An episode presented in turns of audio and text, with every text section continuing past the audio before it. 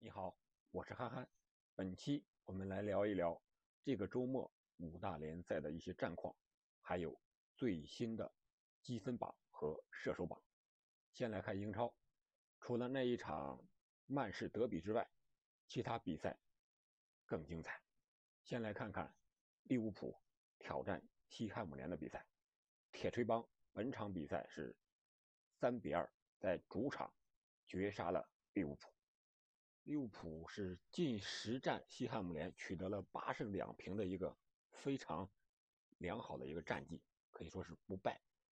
双方英超交锋一共有五十场，利物浦是三十二胜九平九负，也占据着绝对的上风。其中在客场，利物浦是十三胜四平八负，可以说西汉姆联这个主场，利物浦还是不是很好打。这是双方第一百四十三场交锋。此前利物浦是七十六胜三十八平二十八负。本场比赛利物浦开局非常不好。第四分钟的时候，门将阿里松在防守角球的时候，就将球碰入了自家的大门。利物浦到第四十一分钟才将比分扳平。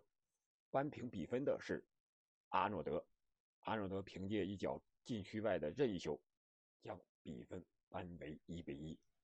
第六十七分钟，西汉姆联在反击中，鲍文将球直传给福尔纳斯。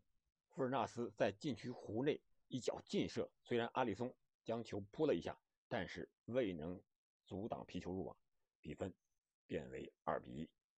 第七十四分钟，又是鲍文开出角球，祖马远点近距离头球破门，将比分变为三比一。随后。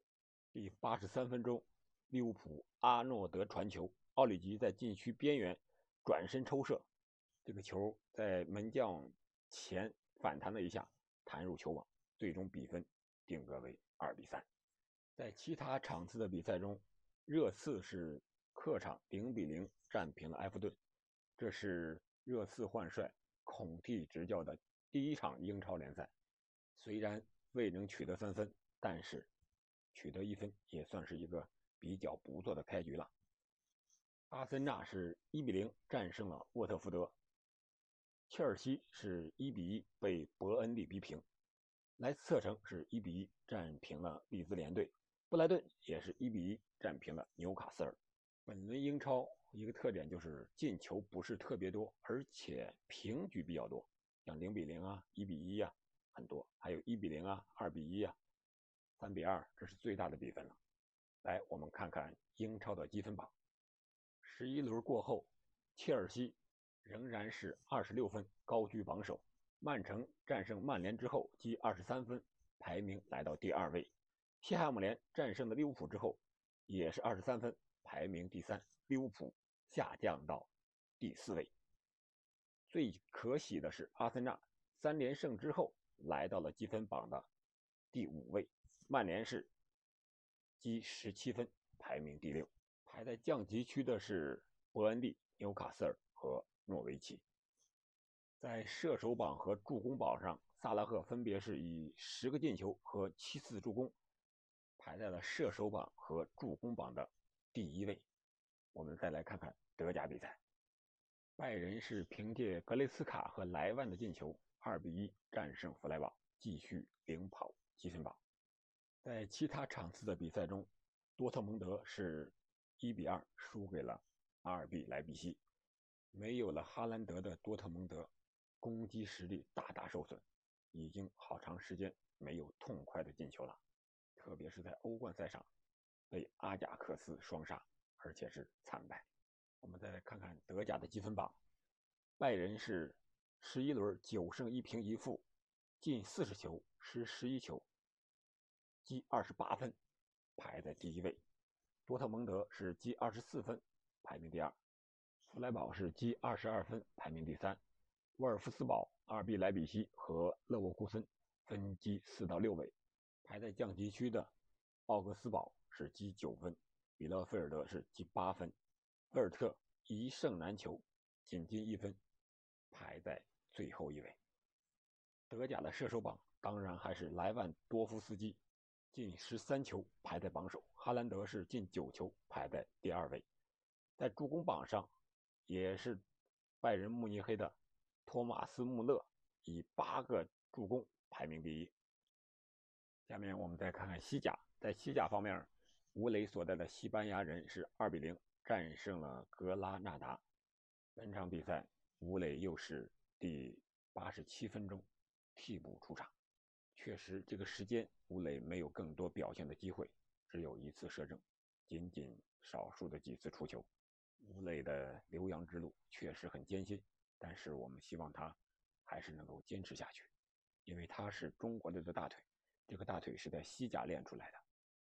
接着我们看一看刚刚遭遇换帅风波的巴萨，他们是在客场被塞尔塔3比3逼平。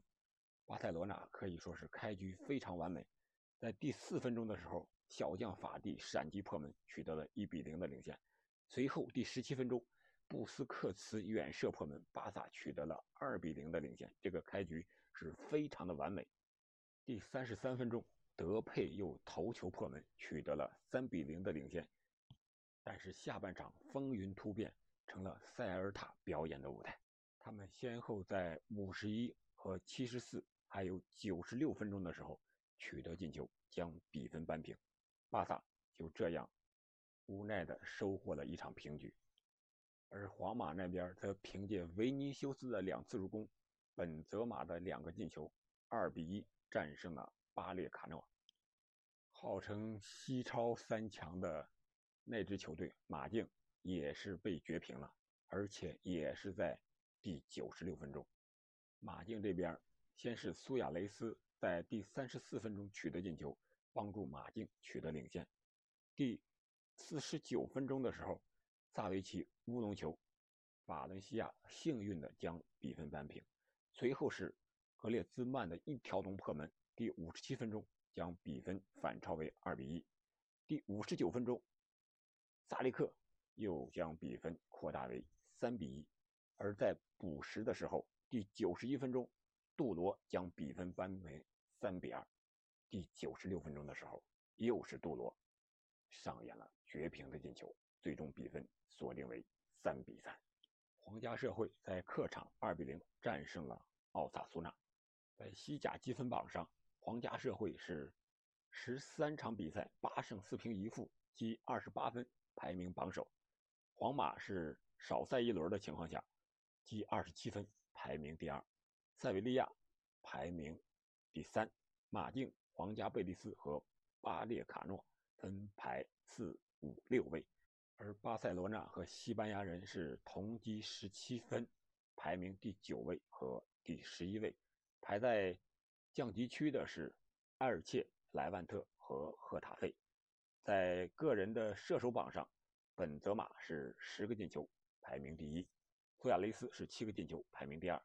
而在助攻榜上，同样是本泽马以七粒助攻排名榜首。西甲一个有意思的现象就是，排名靠前的助攻榜上有两个后卫，一个是巴萨的阿尔巴，一个是皇马的阿拉巴。这两位后卫进攻属性非常强，在比赛中分别是送出了四次和三次的助攻。而在射手榜上，还有西班牙人的吴磊的队友德托马斯，也是七个进球，排在了射手榜的第三位。同样，皇马的小将维尼修斯本赛季状态非常好，已经打入了七个进球。而现在巴萨的当家球星德佩则是六个进球，排在维尼修斯的后面。我们再来看看意甲，本轮意甲有一场重头戏，那就是米兰德比。这场比赛也是非常的有戏剧性，两队分别是凭借着点球和对手的乌龙球战成了一比一平。我们来看看具体的赛况。第八分钟的时候，凯西在禁区内绊倒了恰尔汗奥卢，裁判判罚了点球，而这个点球也是由米兰的旧将恰尔汗奥卢来主罚，最终是攻破了米兰的大门。进球之后呢，恰尔汗奥卢也是选择了放肆的庆祝，啊，这个有点感觉不是那么的友好。第十七分钟的时候。米兰获得了前场的任意球，托纳利将定位球开出，国米的德弗莱在解围的时候头球不慎，将球顶进了自家的大门。米兰凭借这个乌龙球，将比分扳为了一比一。比赛第二十五分钟的时候，国米又获得了一次点球机会，这次是巴洛图雷铲倒了达米安。裁判判罚点球之后，由劳塔罗主罚，但是这个点球被米兰的门将塔塔鲁萨努扑出。下半场双方均无战术，最终将一比一的比分保持到了中场。本场比赛双方可以说是半斤八两，不相上下吧。在控球率上，AC 米兰是百分之五十一，而国米是百分之四十九，不相上下。在射门次数上，米兰是十六次，国米是十三次；射正上，米兰要多一点，是五次，而国米只有两次。在危险进攻上，双方各有五十次，而国米在角球上更多一些，有八次，而米兰只有四次。本场比赛只出现了一张黄牌，可以说这个德比的场面不像以前那么火爆了。不光是米兰的德比，包括曼市的德比也是这样。还有西班牙的国家德比，也是腥味儿、火药味儿越来越淡了。反而其他的比赛精彩程度感觉比德比要更高一些。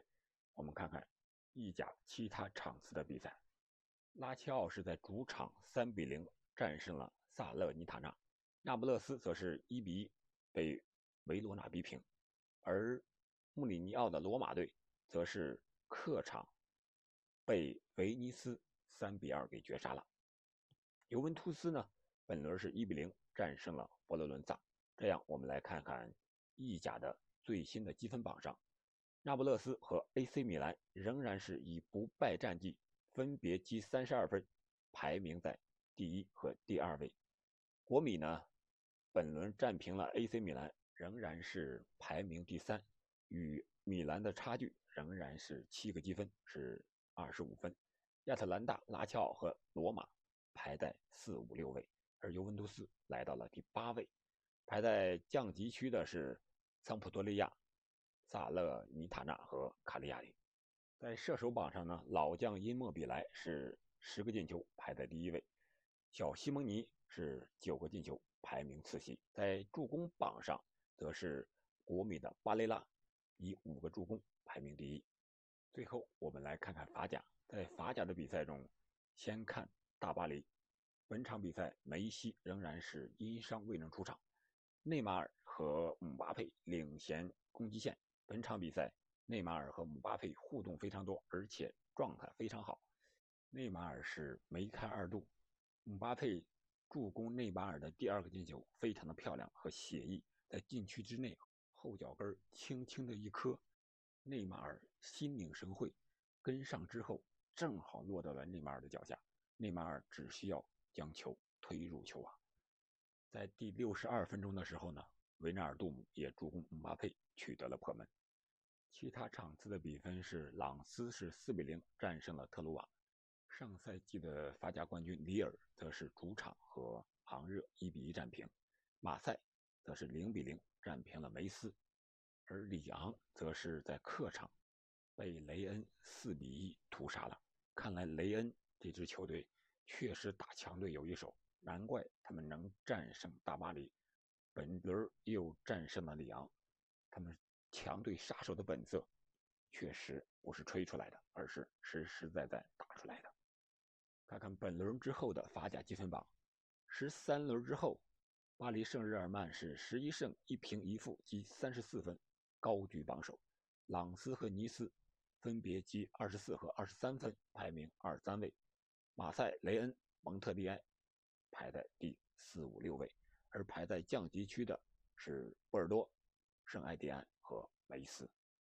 而在射手榜上呢，则是没有传统强队的一些当家射手，排在第一的是雷恩的拉伯德，排在第二的是里尔的戴维，进球。均是八个，而在助攻榜上呢，是朗斯的若纳唐·克罗斯，还有南特的西蒙，巴黎的姆巴佩是同是六次助攻，排在助攻榜的头名。本轮结束之后呢，将进入国际比赛日，持续时间是两周。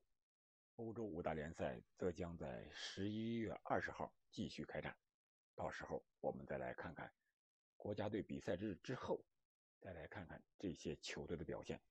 好了，关于本轮欧洲五大联赛的一些主要战况和积分榜、射手榜、助攻榜的情况，我们就聊这么多。接下来就是国际比赛日了，我们将继续关注国足的表现，希望国足能够。取得良好的成绩。好，我们下一场国足比赛见。如果您喜欢我的节目，请您订阅、评论并转发给其他的朋友们。祝您一周好心情，我们下期再见。